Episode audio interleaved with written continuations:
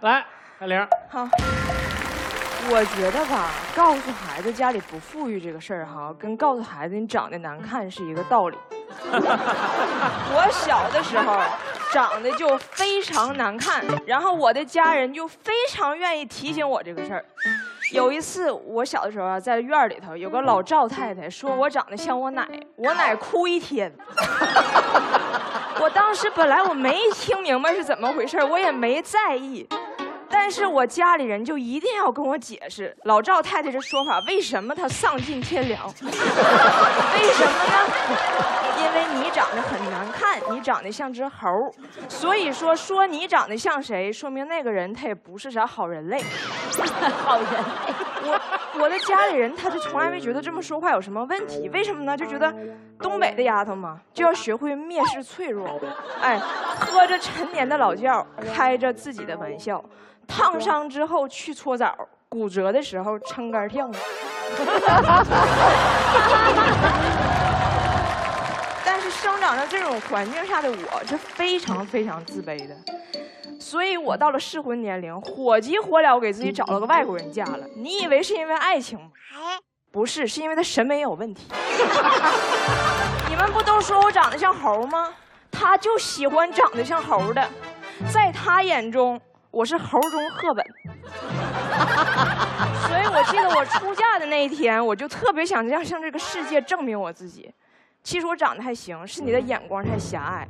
别再说我长得丑，是你不够 international。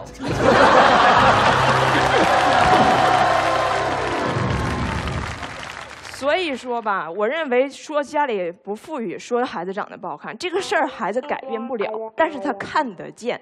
你跟他反复说这个事儿，除了增强他的自卑感，降低他的自我认识，起不到什么作用。肯定会有家长说有作用。我跟孩子说家里不富裕是要培养他不浪费、勤俭节约、花钱有计划的好习惯。这习惯好，但是我跟你说，养成这个习惯最好的方法不在于你说家里穷还是家里富，而在于你的给予有没有那个度。我还是用我家里我最亲近的人来举例子呗，就是我见过最节省、最抠的人就是我老公。我老公要是能花一块钱，他绝对不会花一块二，以至于当年想追我的时候，哈，想玩把浪漫，送我点花，还不舍得去大花店，结果找了一个没有门脸的小花店。但是他是个加拿大人，他看不懂这花店，他面朝的是火葬场。然后我呢，收了一个月的黄菊花，老瘆人了，而且每次我收花的时候还带个卡片。致我最可爱的女朋友，然后水印是永远怀念。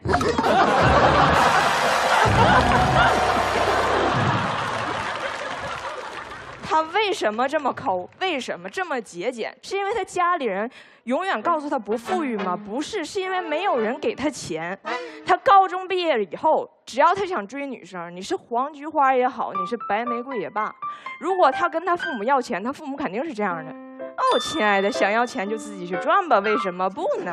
你加油吧，我的小南瓜派。他的父母不会跟他说咱们家里富裕还是不富裕，他都不会想到这一点，因为在他们心中，家长富裕和不富裕和孩子他就没有什么关系。换句话说，我家里即使很富裕。孩子，你也不富裕，但是咱们的家长相对来讲会比较累一些。为什么？他反复要跟孩子强调家里不富裕，因为他被这种默认给捆绑了。这种默认就是，只要我有，我就一定要给。当然，我并没有说中国的家长一定要和西方家长一样，一定要那么极端一刀切，不是这样。每一种文化下的教育教育方式是不一样的。但是这种我只要有就一定要给的默认是应该被打破的。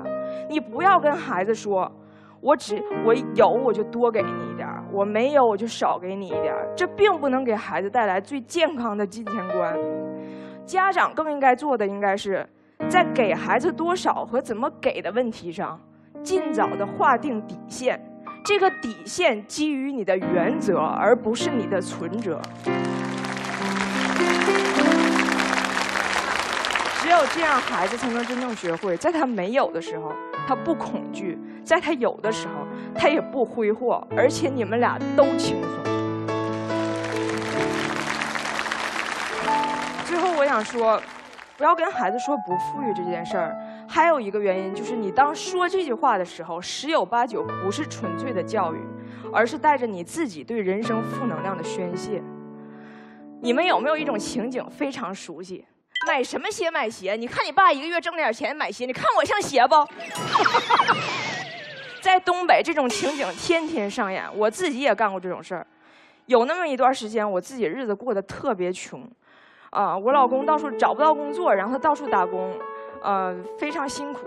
我呢一边写论文一边带孩子，我就非常焦躁。然后有一次，我领着孩子去儿童乐园，我有个四岁的女儿，这是老二。我我这个女儿就是呃管我要一个冰淇淋，这冰淇淋有点贵，我舍不得。但是呢，我看别的孩子妈妈都给买了，我就给她买了，也是一种小虚荣吧，我觉得。结果我女儿吃了两口，她就不吃了。然后那一刻我就我就崩溃了，就是控制不了情绪了，当着那么多人的面我就跟孩子。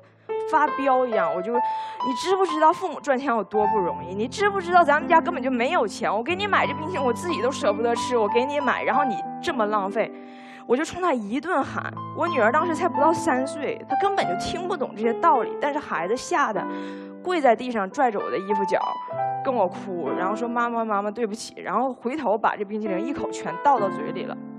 回到家之后，我才发现我女儿是她是耳朵发炎了。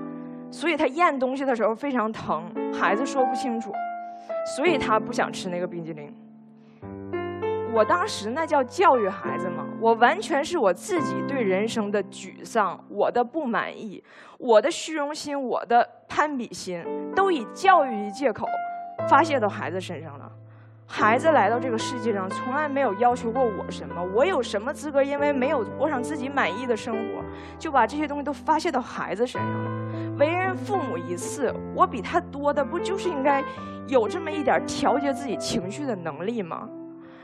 所以，远在大洋彼岸的我的女儿小糟的，我要跟你说，啊，妈妈跟你道歉，以后成年人的挫败就让父母自己来承担。你就只管轻松的成长，谢谢。